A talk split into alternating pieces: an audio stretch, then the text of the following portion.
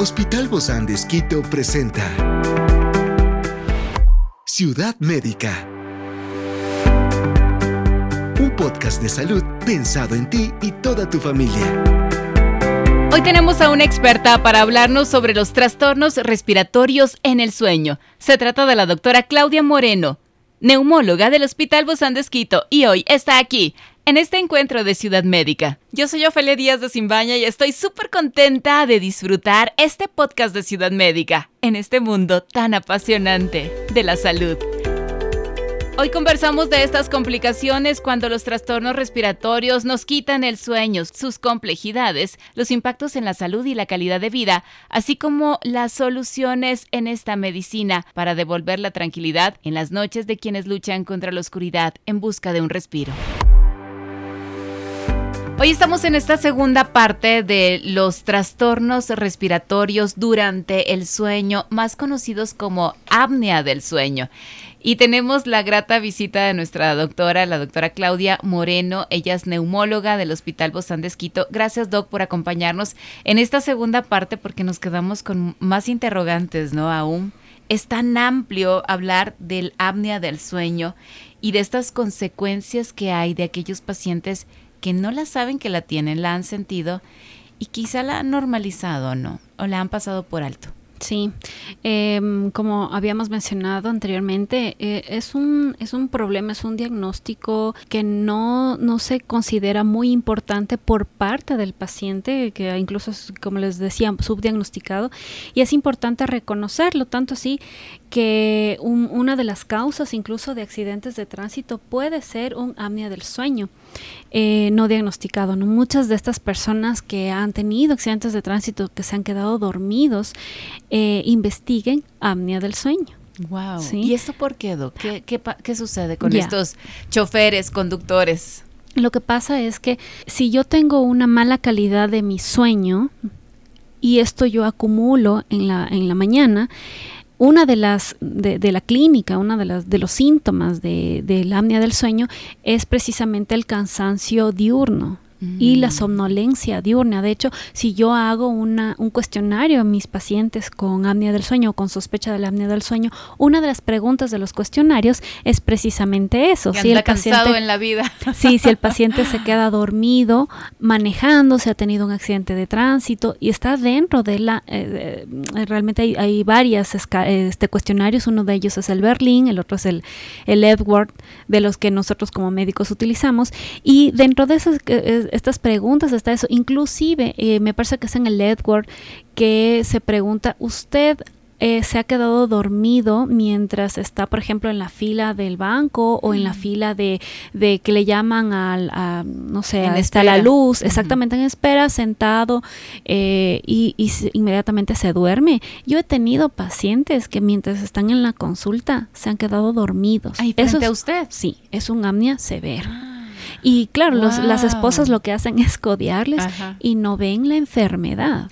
Nosotros vemos la enfermedad. Estás sentado en cualquier lugar, sabes si tuviste una noche muy cansada, obviamente, es lógico, pero esto que sea todo repetitivo, los días, sí. Y ya veo, yo he tenido siquiera tal vez unos cuatro no es tan común, ¿no? Pero unos cuatro o cinco pacientes que en la consulta se han quedado dormidos, o ah. siendo pacientes o siendo acompañantes. Porque si yo le llevo a mi mamá, le llevo a, algún familiar a la consulta, tengo que estar pendiente de lo que me dice el médico. Voy atento para ayudar. Exactamente, pero eh, sí he visto esto, ¿no? De que se, quedan dormidos. enfermo el acompañante. El acompañante, y no el paciente. Sí. Experiencias excepcionales son el motor que nos anima a trabajar por la salud integral de nuestros pacientes. Expresamos el amor de Dios para dar prioridad a la vida por sobre todas las cosas.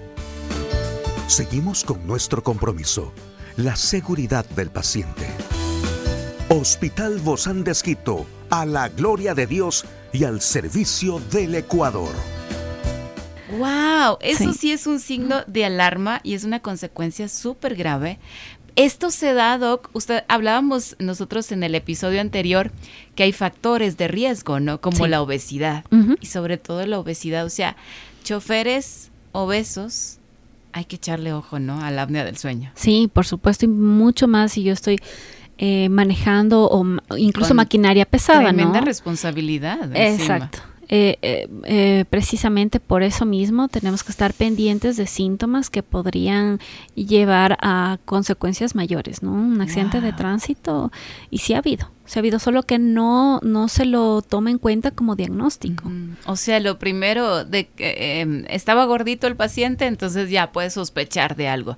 Y, y, Doc, ahí es muy importante hablar cuando decimos estaba gordito, estaba con sobrepeso no, no por el peso, sino por las consecuencias de graves enfermedades que puede tener este, este, este, este paciente. Sí, precisamente. Lo que pasa es que el peso eh, se lo puede considerar como algo social, eh, me refiero a, a, la parte estética. No estoy hablando de esa parte, estoy hablando que un paciente con sobrepeso o con obesidad eh, sus pulmones no van a responder de la misma forma que un paciente con un peso ideal no estoy hablando de un paciente flaco, sino ah, hablemos correctamente con un peso ideal.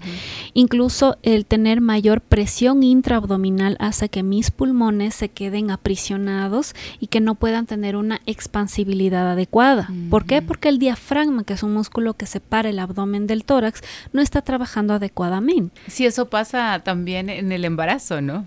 Que se, presiona y entonces no puedes totalmente respirar como antes respirabas. Perfecto. Y, tú acabas de decir un, también una, eh, una asociación con el SAOS, porque también existe apnea del sueño. Eh, para, perdón, para los que no se conectaron recién, eh, cuando digo SAOS es apnea del sueño, en embarazadas. Qué bueno que lo dijiste. En embarazadas también pasa. ¿Por qué? Porque claro, necesitamos aumentar de peso, ¿no? Porque son es como criterios para tener una, un, embarazo más saludable eh, y que el bebito no es parte del embarazo, perfectamente. Pero eso también tiene una consecuencia. Entonces, estas pacientes también pueden tener apnea obstructiva del sueño y tanto así que llegan a eh, ya meses de embarazo un poco más eh, casi a término, que incluso tienen que dormir sentadas, no solo por el dolor de espalda, sino porque les falta la respiración. Pero eso es momentáneo. Momentáneo, ¿no? Y normal, diríamos, entre comillas. Eh, ahí no hay otro tipo de soluciones, ¿no? Más que acomodarse de alguna manera, sentados o con almohadas, que es todo y, lo que se Y bueno, ahorita que hablamos incluso también de, posición, dentro del tratamiento eh, del apnea obstructiva del sueño, también es la forma como nosotros dormimos. Si yo ah. duermo totalmente recta, boca arriba, voy a tener más riesgo de eventos de apnea que de lado. Y sin almohada. Exacto, y peor aún sin almohada. Entonces, si yo duermo de lado, derecho, izquierdo, donde yo me acomode, los eventos de apnea van a ser menores. Pero igual sigue siendo momentáneo porque todos nos acomodamos en la noche. pero sí, pero en este caso lo que podríamos hacer es, si yo me pongo a la derecha, poner mi almohada en la espalda para que para yo evitar quedarme boca arriba. Si eso también está dentro de las de, las um, recomendaciones. Y esta posición de 45 grados o de mover un poco la cama, esto es, sería lo, mejor entonces. Sí, sí ayuda, pero subir 45 grados la cama, es decir, podemos poner como unos tacos de madera de 10 centímetros, que es suficiente 10 centímetros, pero subir toda la cama, o sea, me refiero a la cabecera de la cama, ¿no? No estoy diciendo que pongan cinco almohadas, tres almohadas, porque lo que hace eso de poner las almohadas es más bien obstruir el, cuello, entonces los pacientes ah. se quedan de esta forma, ¿no? Muy flexionados el cuello y más bien lo que están haciendo es obstruir la vía aérea. Entonces es preferible subir la cabecera a 45 grados o, estos 10 centímetros de la cabecera antes que aumentar almohadas. De hecho, me parece a mí que sí hay almohadas, ¿no? Así, con esta inclinación. Sí, pero estas almohadas eh, se realizaron más, son triangulares, sí. pero se realizaron más por reflujo gastroesofágico pero sí podrían servir para apnea del sueño, pero esto no le va a servir a un paciente con obesidad mórbida. Ciudad médica. Las, entonces, Doc, las recomendaciones siguen siendo las mismas, ¿verdad? Para todos. Bueno, la mujer embarazada, esperar, porque hay que esperar ese tiempo.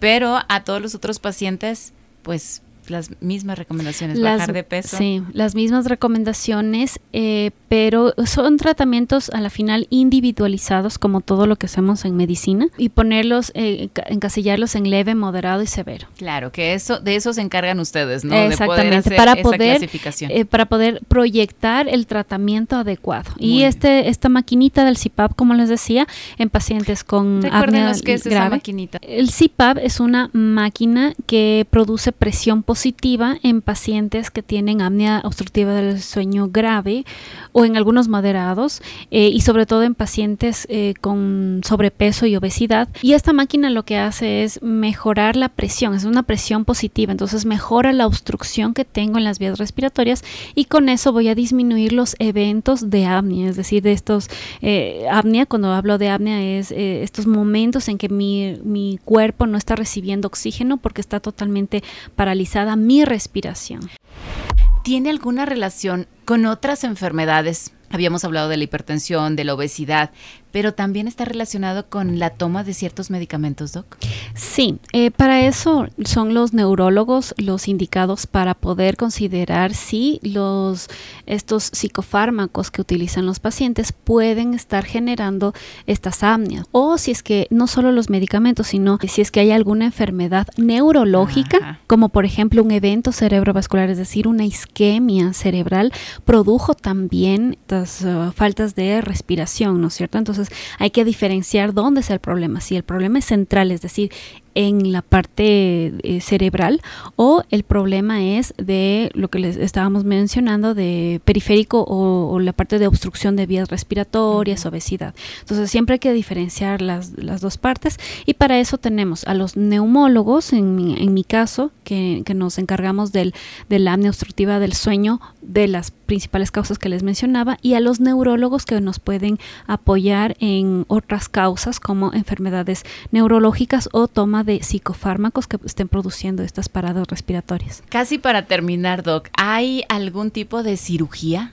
que nos ayude contra el apnea del sueño? Sí, por supuesto. El otorrino nos o sea, antes de esto, ¿no? una valoración por otorrino sería lo ideal y como les había mencionado previamente, esta enfermedad es multidisciplinar y aunque no lo crean, también está eh, este, involucrado el cirujano, pero experto en cirugía bariátrica, porque si yo estoy diciendo que mi paciente que tiene obesidad tiene mayor riesgo de desarrollar apnea del sueño, eh, probablemente sea candidato para cirugía bariátrica pero recuerden que la cirugía bariátrica, bueno, primero se necesita criterios para llegar a, este, esta cirugía. Ciudad médica. Es súper importante esta cirugía porque incluso eh, este, nos puede controlar la parte metabólica y por supuesto que va a hacer que el paciente que tiene apnea obstructiva del sueño mejore y que no necesite por más tiempo eh, la máquina, el CPAP.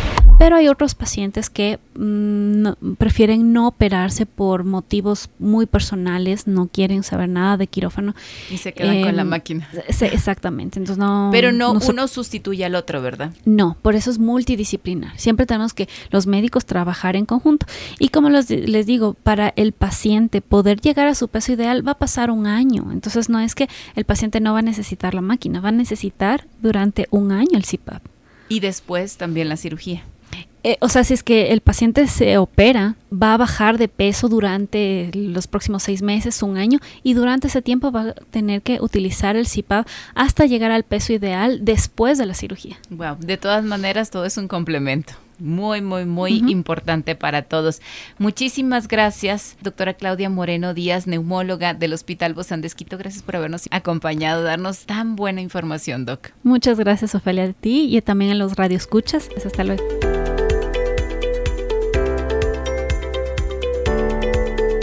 Esta es una producción del Hospital Bozán de con el apoyo de HCJB.